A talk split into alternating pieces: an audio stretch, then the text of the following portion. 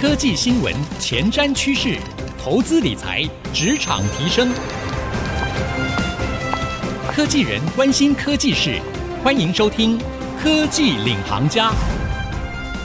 听众朋友，大家好，欢迎收听 IC 之音主客广播 FM 九七点五《科技领航家》，我是节目主持人朱楚文。最近呢，这个产业的市况哦，真的是扑朔迷离。说真的啦，这个最近呢，这个股市下跌的蛮快速的哈。其实也多少反映着全球的经济市况没有那么明朗，又有俄乌战争，又有通膨危机。整个的影响之下，其实对于台湾的科技产业来说，压力蛮大的。而在这个压力大的当中呢，诶，我们也看到了一些新的消息哦，像是面板产业最近就非常有戏哦。台湾面板一哥哈群创，他们公布了新任董事会的改选名单，结果没有想到，这个鸿海集团呢不再派驻法人代表，也就是说，鸿海退出了群创的董事会。红海他也退出了另外一个他洪家军成员啊，LED 厂融创，红海也不在董事名单之内了。哎，奇怪，这个时候外界就传出这个到底红海是打什么样如意算盘呢？当初呢，这个入主群创啊是风风火火，哎，怎么会现在退出了群创的董事会？那市场上甚至还有猜测说，哎，是不是面板双虎要合并这样的一个，其实也讨论蛮多次的话题哈，是不是 真的有谱了呢？那还是说？这个郭董有其他的打算，内部要进行整并呢？好，关于这样的一个话题，我们今天特别为各位邀请到对于产业非常熟悉、非常资深的《金周刊》财经顾问林宏文顾问，一起来跟我们聊聊这个话题。欢迎宏文顾问。主文好，各位听众大家好。这个话题要问那个宏文顾问是最恰当不过了，因为宏文顾问观察面板产业应该非常非常多年了，大概可能二十几年了。二十几年了哈，对。那其实我想面板产业，因为刚好我我以前也也是跑面板产业的记者啦，嗯、然后我我印象好深刻、哦，就是面板产业这种整病的话题啊，其实好像每隔几年就会出现讨论几次。其实面板产业也一直都蛮辛苦的、哦，就是说过去一直面对像韩国的压力啊，整个营运上面要突破啊，其实都蛮有压力的。不过在去年哈，就是说应该说近两年，疫情带动了大家都需要这个。个数位转型，面板需求也起来。其实这两年还不错，不过今年看起来 又压力蛮大的哦。嗯嗯。那这个时候，哎，突然传出说红海退出了群创的董事会。那我不知道说洪文顾问自己怎么看红海退出群创董事会的布局的意涵呢？是是，红海退出群创的董事会啊，或像是融创嘛，哈，他也退出嘛，哈、嗯。那我觉得这个。呃，问题应该是很明确的哈，因为现在这个刘扬伟董事长他自己也说了，他们确实要退出嘛，哦，那退出其实当然就简单几个因素啦。我现在我觉得第一个因素当然就是说，红海它现在集中在三加三的事业哈，尤其是电动车哈，那电动车相关的投资金额不少哈，那而且还有一个就是说，电动车的关键零零组件啊，包括三电嘛哈，那个我们刘董事长说。诶，要掌握这个三电才是才是赢家嘛，哦，那、嗯、对，那但是这三电之外，其实还有一个很重要，就是半导体哦。那所以你看到鸿海其实现在在投资半导体哦，也是非常积极哦。他们从买了旺宏的六寸哦，然后到马来西亚又最近又宣布设十二寸哈，那也有八寸嘛哈，所以他们六寸、八寸、十二寸通通投了哈。最近又跟国巨哈去成立一家公司哈，然后去买。私募的股票哈，一家做电源管理 IC 的三成的股份哈，所以你可以看到，就是说他们其实要需要很多的资金，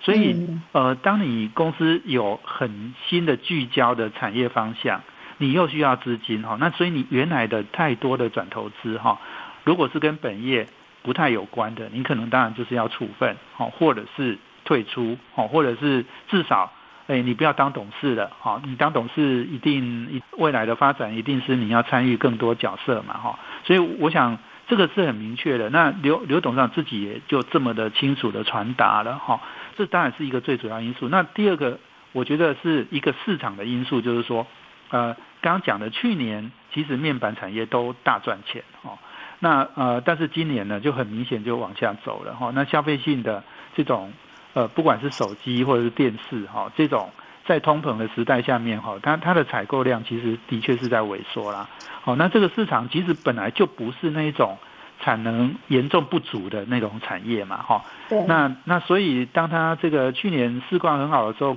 呃，大涨，可是今年呢市况一不好，它就大跌了哈。所以在这种市况的情况下呢，不好的情况下，我觉得呃，似乎大股东对面板这个持股呢。我感觉也是有一点山雨欲来了哈，很可能是，也许不要参与太多哈，甚至处分，这个可能是对公司来讲的的这种安排应该是对的啦。哦，但是当然我我们看到就你另外讲就是说，那友达的大股东嘉士达，我觉得基本上他们应该是没有退出。好，虽然李坤耀呃这个不不当董事了，但是因为他嘉士达还有四成的本业哈是监视器。那它需要很多的面板嘛，哈，所以它跟友达的这种关系，我觉得短期内应该是不会变的。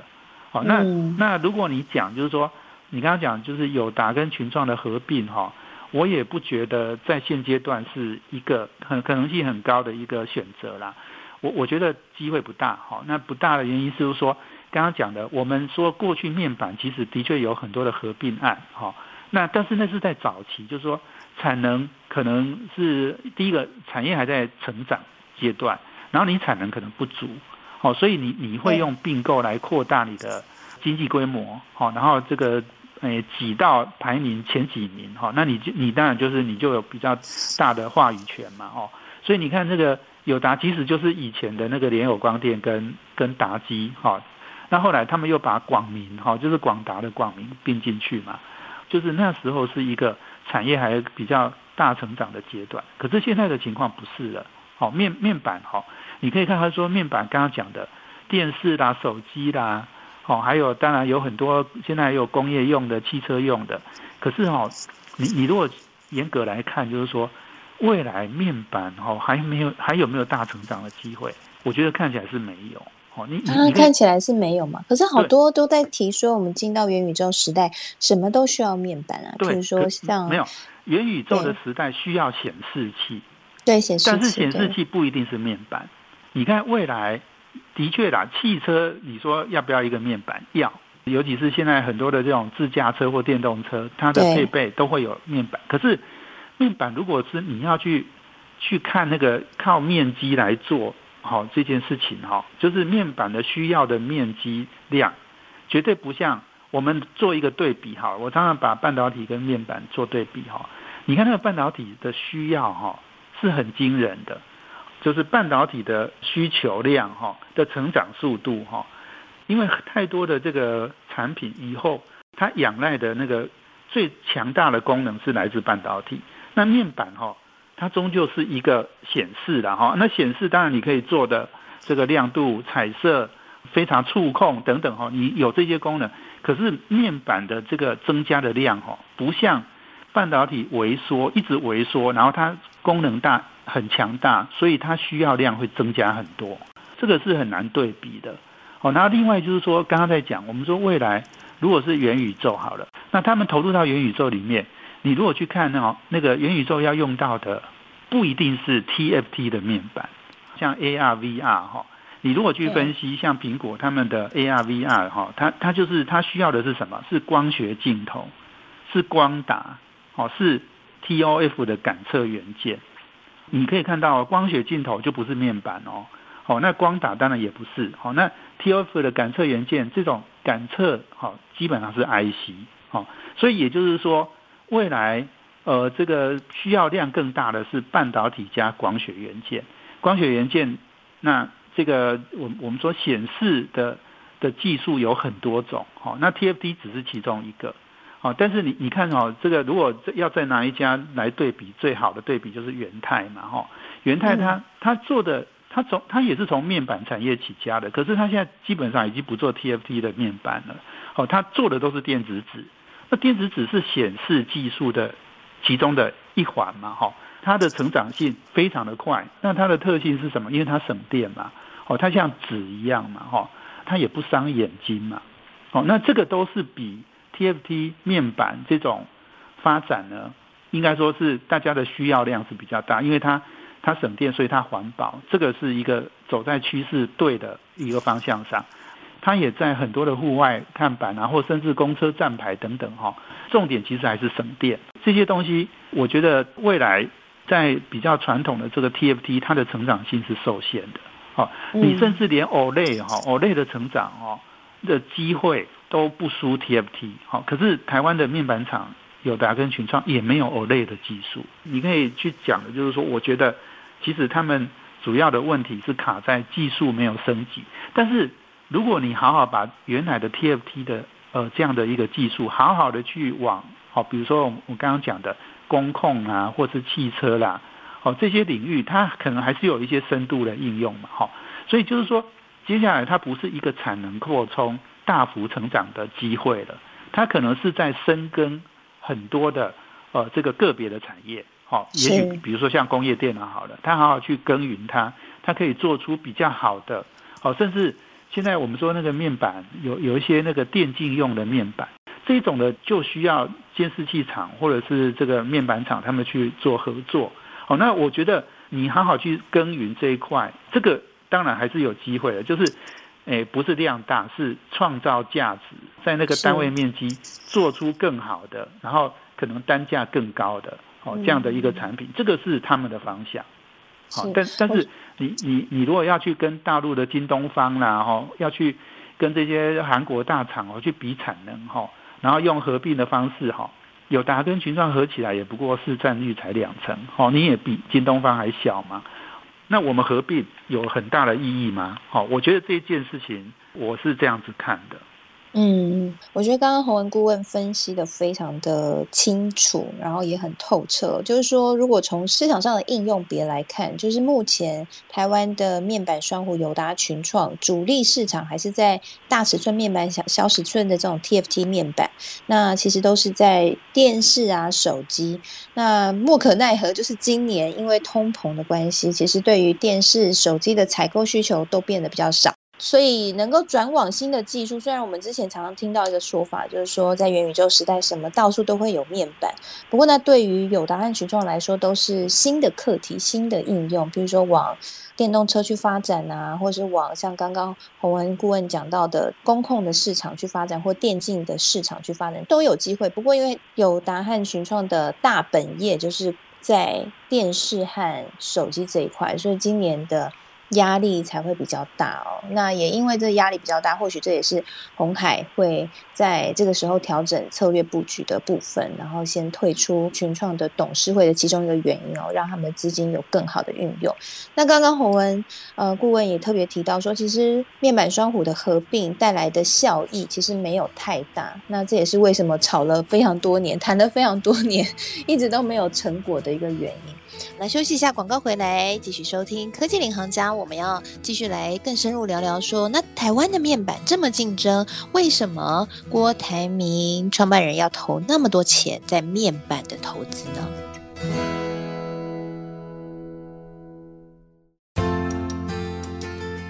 迎回到科技领航家，我是节目主持人朱楚文。在上半集节目呢，我们深入的邀请到了《金周刊》财经顾问林宏文顾问来聊面板业近期的热门话题哦。其实现在台湾的面板业哦，真的是面临很大的竞争压力哦，主要是来自于中国这边有规模经济的压力，还有在韩国那里有技术的压力。那我自己好奇想要问哦，那为什么郭董当初会投那么多钱在面板产业呢？因为我看到就是媒体有调查哦，就镜周开始调查，就是郭董在面板事业的投资，除了群创之外，他还买了夏普，那时候沸沸扬扬嘛，哈，这日本电视台也来台湾采访哦。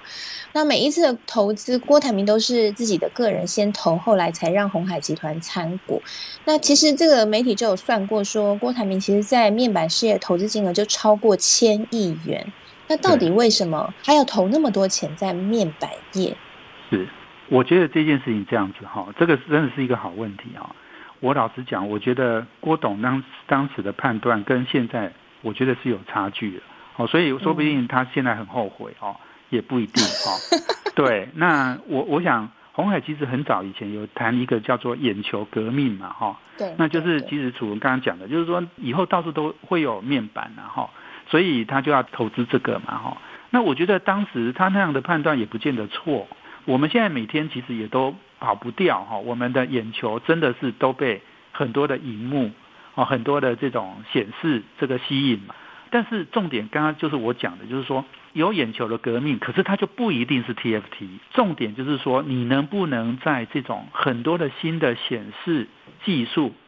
的大成长之前，你先投资，而且你有成绩，然后你你可以在那个你在这个眼球革命，你当然就可以占到很多的市场机会嘛，哈。为什么呃我们呃这个投资的一堆哈，是夏普啦、SDP 啊，哈，借工厂其实是从夏普分出来的啦，哈。那广州厂跟这个深超光电是在大陆嘛，哈。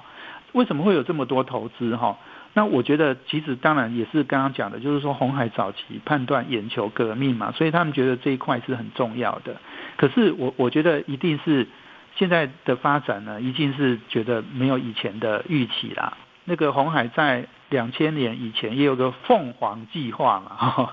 其实那个计划其实也没有很成功哈。我的意思是说，其实当你市场的预期哈判断没有如期发生哈，那这个就会是卡在那里。那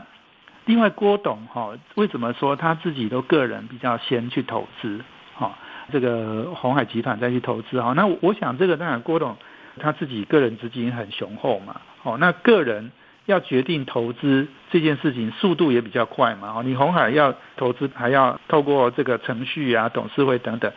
所以他用个人身份先投，然后之后红海集团参股。那我其实我没办法去。很正确的知道哈为什么是这样，可是我我可以想象的就是说，可能还是我们郭董对呃面板哈或者是这个眼球革命是非常相信的，所以他